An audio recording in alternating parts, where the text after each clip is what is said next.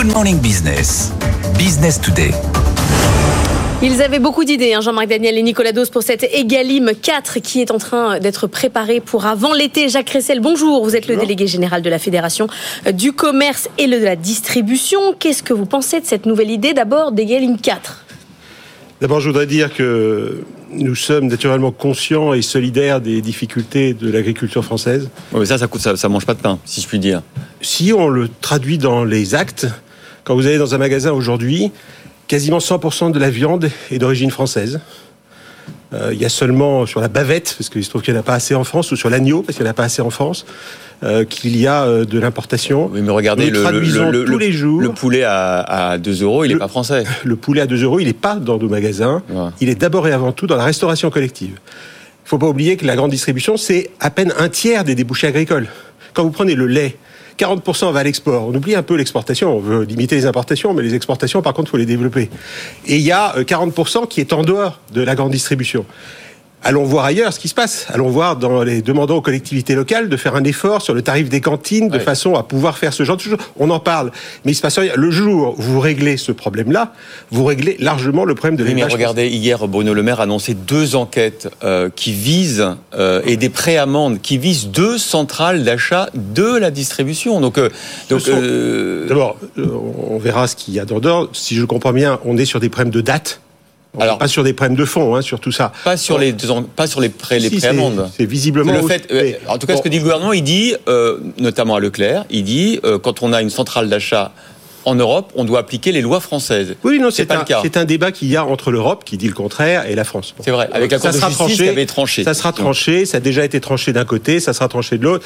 La seule chose qui est certaine, j'ai déjà dit ici, c'est que les centrales en question, elles concernent quelques grandes multinationales étrangères.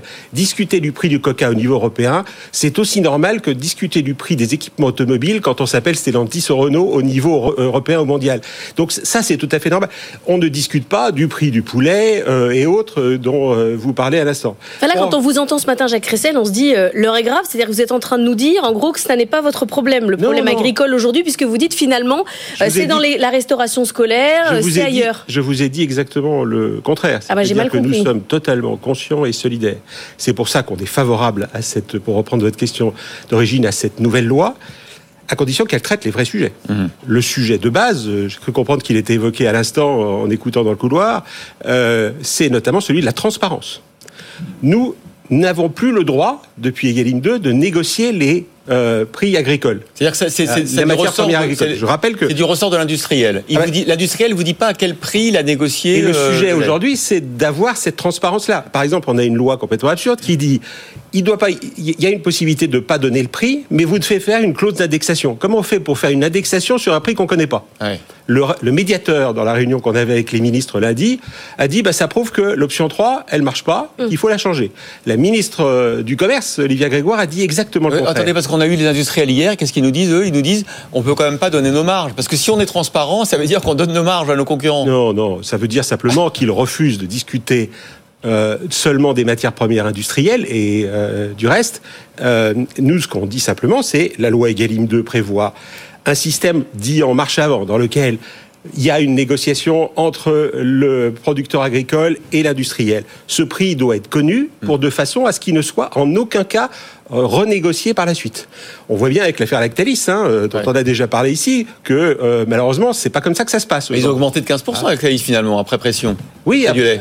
Oui, mais on voit bien qu'on est complètement à l'envers. Ouais, c'est vrai. Le sujet, il est euh, cette négociation, elle aurait dû avoir lieu il y a plusieurs semaines, et puis ensuite il y avait la négociation avec nous. Donc transparence absolue. Est-ce Et qu'il nous, faut un prix, minimum- aucun un prix problème. minimum? Le C'est ce prix que minimum- propose Michel Biérot de, le, de le prix minimum, c'est ce que le, le- le meilleur, les meilleurs arguments pour dire que c'est une idée généreuse mais pas applicable, c'est Marc Fesneau lui-même qui les a donnés, en disant que par définition, un prix minimum, qui est quand même le symbole d'une économie administrée, hein, euh, euh, ne s'appliquerait juridiquement qu'au prix français et pas, au prix, et pas euh, aux matières premières étrangères. Et donc, par définition, renchérir le Made in ça ferait en sorte de plutôt renchérir le Made in France par rapport Mais là, au on parlait d'un prix minimum aussi pour vous. C'est-à-dire, par exemple, qu'on vous interdise de vendre, parce que pour Non, mais éduquer on- le consommateur, qu'on vous interdise de vendre la brique de lait à moins d'un euro, par exemple. Vous seriez d'accord ou pas? On- on peut, on peut imaginer de revenir à un système dans lequel tous les prix sont fixés par l'État. Ah, je sais. Je suis pas certain que quand on regarde la politique qui a été menée sur tout ça depuis un certain nombre de temps, euh, ça soit euh, quand même quelque chose qui montre que l'État a été parfaitement efficace. Euh, donc, euh, on a des marchés, les prix. Euh, C'est là où le, le sujet euh, est quand même de temps en temps un peu étonnant. Les prix de la plupart des matières premières agricoles sont fixés par des marchés français, européens ou mondiaux. Le sujet, Bruno Le Maire l'a dit de manière extrêmement claire euh, lundi, mardi matin à la réunion du comité de suivi. Le sujet essentiel dont personne ne parle, c'est le problème des coûts. Il faut baisser les coûts de, de l'agriculture française, qui sont aujourd'hui non compétitifs. Un concombre français a un coût de production 50% plus élevé que la moyenne européenne. Pourquoi ça? Parce qu'il y a des normes en plus. Alors, quand ça correspond à de la qualité en plus, c'est parfait. Quand c'est de la norme pour la norme, on voit bien que c'est pour ça qu'ils n'en veulent pas.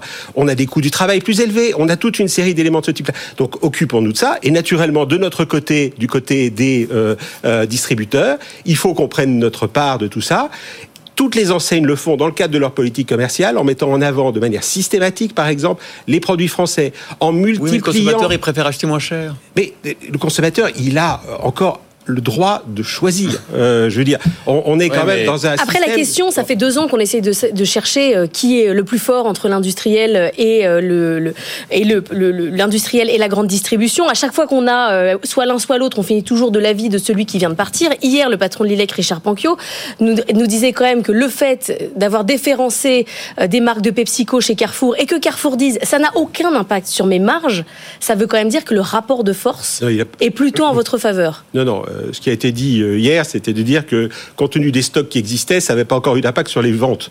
Euh, c'est une nuance euh, importante. Deuxièmement, je suis désolé, mais dans un litre de Pepsi ou dans un litre de Coca, euh, la part de la matière première agricole, elle est même souvent à zéro quand vous prenez un Coca zéro euh, ou un Pepsi zéro. Donc, euh, on parle pas du tout de la même chose. On est sur des sujets de produits ultra transformés, très souvent d'ailleurs des produits de droguerie, de parfumerie, d'hygiène, euh, qui se traitent à ce niveau-là. Le sujet aujourd'hui, il est de faire en sorte que sur les produits français, effectivement, il y ait une juste rémunération du producteur Oui, agricole. euh, Encore une fois, la plupart des prix sont fixés au niveau mondial et nous, nous respectons totalement ce qui est dans le contrat qui nous est envoyé Mmh. par l'industriel. Et donc, il faut faire en sorte que les coûts diminuent globalement de façon à Ah, ce C'est que pas le discours ait- politique, c'est pas ce que dit Gabriel Attal. Gabriel Attal, il dit il faut que les prix correspondent aux coûts. Vous vous dites il faut que les coûts baissent pour que Mais il les faut prix soient des prix mondiaux. Mais naturellement, il faut que les deux, il faut que les deux, il faut que les deux, il faut que les deux agissent. Ouais. Et c'est bien pour ça, d'ailleurs, que globalement, euh, on est dans la situation dans laquelle on est aujourd'hui, c'est-à-dire qu'on ne s'intéresse pas à la compétitivité. Le résultat, c'est que la France voit aujourd'hui a, a aujourd'hui un déficit commercial Vous avez raison. de 10 milliards sur les produits agricoles. C'est pas de notre faute s'il y a un déficit commercial euh, global. Donc, faisons en sorte de faire tous des efforts. Nous, on le fait. Les industriels doivent le faire en prenant sur leur marge. Euh, et l'État doit avoir une politique euh, qui soit cohérente. Visiblement, c'est pas encore complètement le cas.